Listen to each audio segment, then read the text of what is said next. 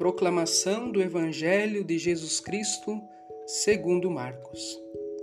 Naquele tempo, o Espírito levou Jesus para o deserto, e ele ficou no deserto durante quarenta dias, e aí foi tentado por Satanás. Vivia entre os animais selvagens, e os anjos o serviam.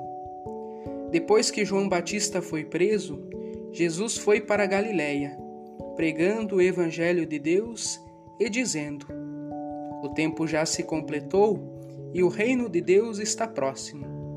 Convertei-vos e crede no Evangelho. Reflexão Este Evangelho, mais do que um fato histórico, é uma maneira de descrever como foi a vida de Jesus.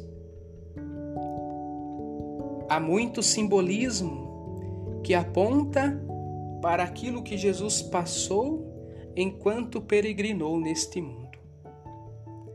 De fato, a vida de Jesus, em certo aspecto, foi um deserto. Jesus passou por momentos em que a sua palavra não foi aceita por muitos corações.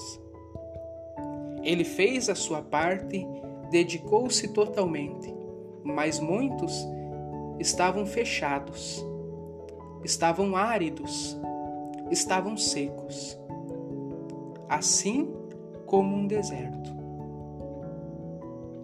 Neste caminho de Jesus, também por muitas vezes pessoas com más intenções tentaram derrubá-lo.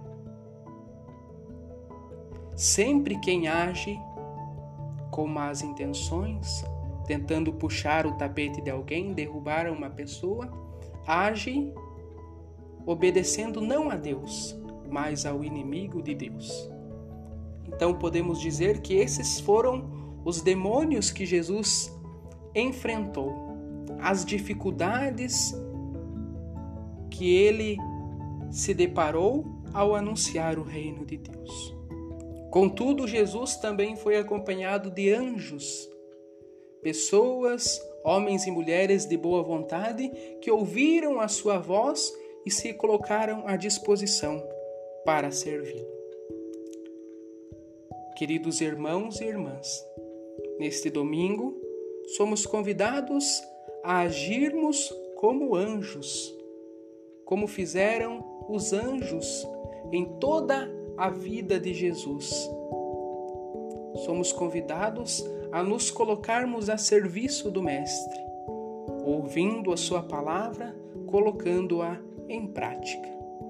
Que o Senhor nos ajude nesta caminhada quaresmal, pois o tempo já se completou e o reino de Deus está próximo. E nesse primeiro domingo da quaresma, nós rezamos com toda a igreja.